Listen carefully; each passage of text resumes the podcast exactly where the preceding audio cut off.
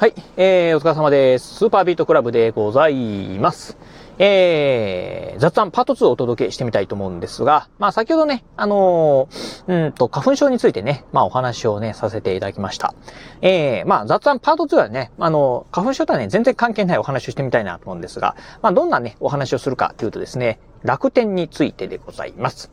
えっ、ー、と、昨日だったかな？昨日じゃないや、2日前か。2日前のね、ラジオでね、私ね、あの、えー、楽天モバイルについてね、まあお話をしました。今は楽天モバイルね、昨年の12月からね、契約しているんですけど、うん、楽天モバイル結構いいよっていうね、お話をしたんですよね。うん。まあそれがね、あの、ちょうどヤフーニュースなんかでね、まあ楽天、あの、えー、楽天のね、決算がなんか3000億円以上のね、まあ、大赤字になってると。えー、しかもね、5年連続、えー、5期連続か、あ大赤字になってるということで、えー、どうなるんだ楽天みたいなね、まあ、えー、ニュースがね、流れてたんですが、いやいや、楽天モバイル結構いいんだよっていうね、あの、実際使ってみて結構いいし、まあ、これだったらね、コスパかなり高いよっていうね、お話をね、させてもらいました。で、まあ、そのせいとはね、全然、あの、その私が話したからというわけではない。あの、全然ね、全く違うとは思いますが、なんかね、昨日なんですが、えー、楽天の株価がですね、一気にね、上がったそうでございます。まあ、あのー、なんか、600円前半ぐらいのね、えー、一株あたり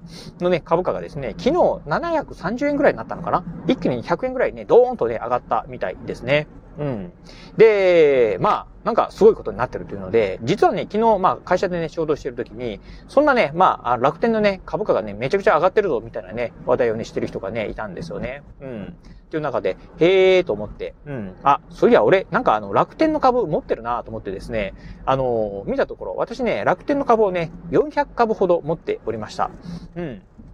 で、なんかね、あのー、あ、そうなんだっていうのはね、まあ確かに、あ、上がってるなっていうのを見たんですけど、なんかこのね、あの、楽天の株、まあ、あの、大赤字なのになんでね、上がるのかっていうのはよくわからないんですが、なんか一説によると、えー、楽天の株を、なんか一株でも持ってるとですね、なんか楽天モバイルが1年間、あの、月30ギガバイトまで使い放題になるとかっていう株主優待をね、するそうらしいんですね。うん。なので、なんかみんながね、えー、俺も俺も俺もというような感じでね、まあ、楽天株を買ってるんじゃないか。それでね、まあ楽天の株はね、爆上がりしてるんじゃないか、みたいなことをね、言っておりました。まあ、真偽のほどはね、定かではないんですが、ふーんとね、思いながらね、まあ聞いてたんですけど、えー、そこでね、まあじゃあ、あの、あ俺もね、私も、まあ、楽天の株売ろうかなと思ってですね、まあ、楽天の株をね、売ろうと、昨日の午後ね、したんですが、多分なんかあの、ストップ高っていうんですかね。私あんまり株式あんまり詳しくないんですけど、なんかね、売れなかったんですよね。うん。まあ、私ね、うん、確かね、630円ぐらいでね、一株あたり、まあ、楽天株を買ったんで、まあ、売ればね、えっ、ー、と、一株あたり、まあ、100円の利益になると。400株売れば、まあ、単純にね、4万円ほどね、まあ、あ儲かるのかなっていうふうにね、思いながら、うん、まあ残念だったなと思ってですね、まあいいやと思ってですね、えー、まあ次の日ね、もう一回ちょっとやってみようかなと思って言ってね、さすが、あの、さし、先ほど、えー、楽天のね、あの、株価をね、見てたら、なんか今日も上がってるみたいですね。うん。っていう中で、私ね、えっ、ー、と、結局ね、えー、一株あたり何だったかな ?760 円だったかなっていうのでね、えっ、ー、と、楽天株がね、えー、売ることができました。えー、400株売りましたんで、うんと、どうなんのかなえっ、ー、と、あ4万円、4万5千円とかそれぐらいになるんですかね。ええー、まあ、なんか、あの、利益確定でね、えー利益がね、出たっていう感じでございます。まあ実際にはね、まあここからあの20%税金で取られるんで、まあ実質どうですかね、4万円ぐらいの利益なのかなと思うんですが、まあなんかよくわからないんですけど、あのー、あのー、まあ4万円ほどね、まあお得、まあ得しちゃったなという感じでございます。あの、まあね、あの私あのこういう、あの、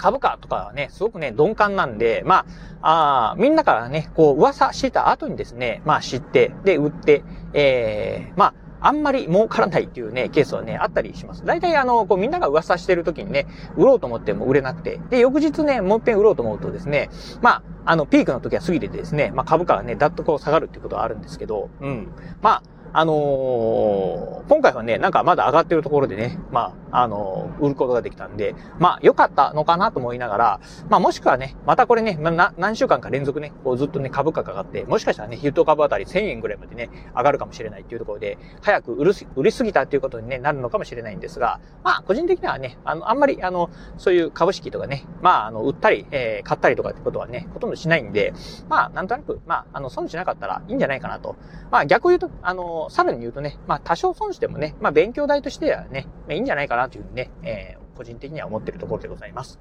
という感じでね、まあなんか楽天、まあ、うーん、その株主優待だけ聞いてもですね、なんかこの、まあ楽天っていう会社、うん、この楽天モバイル、まあ通信事業にね、かける意気込みっていうのが、あの、いい方向に進んでるのか、空回りしてるのか、なんかよくわからないなーっていう感じではね、思ってるところですね。うん。まあ、あずいぶん前で行くとですね、あの、1年間だったかな、えー、楽天モバイル、ただで使えますよとかっていうのをね、えー、やってた時がありました。えー、私もね、あの時ね、契約したんですが、まあ、ただで使えるっていうのはね、うん、まあ、やっぱりね、こう、ただをね、あの、えー、ただで使えるんだったら、俺も契約するぞっていうね、バーっとね、こう、一斉にね、集まった人もね、いて、で、えー、そのね、キャンペーンが終わったらね、一斉にみんな引いていくっていうのもね、ありましたし、うん、まあ今回もね、その楽天モバイル、まあ一株で持ってたらね、株主優待ね、もらえるぞっていうところはね、うん、それもね、果たしてね、1年間、まあ無料になるよって言ってね、果たして本当ね、それはいいのか悪いのかっていうのが、まあよくわからないんですが、個人的には、なんか楽天迷走してないかな、このモバイル事業でね、迷走してないかなっていうのがね、気になるところでございます。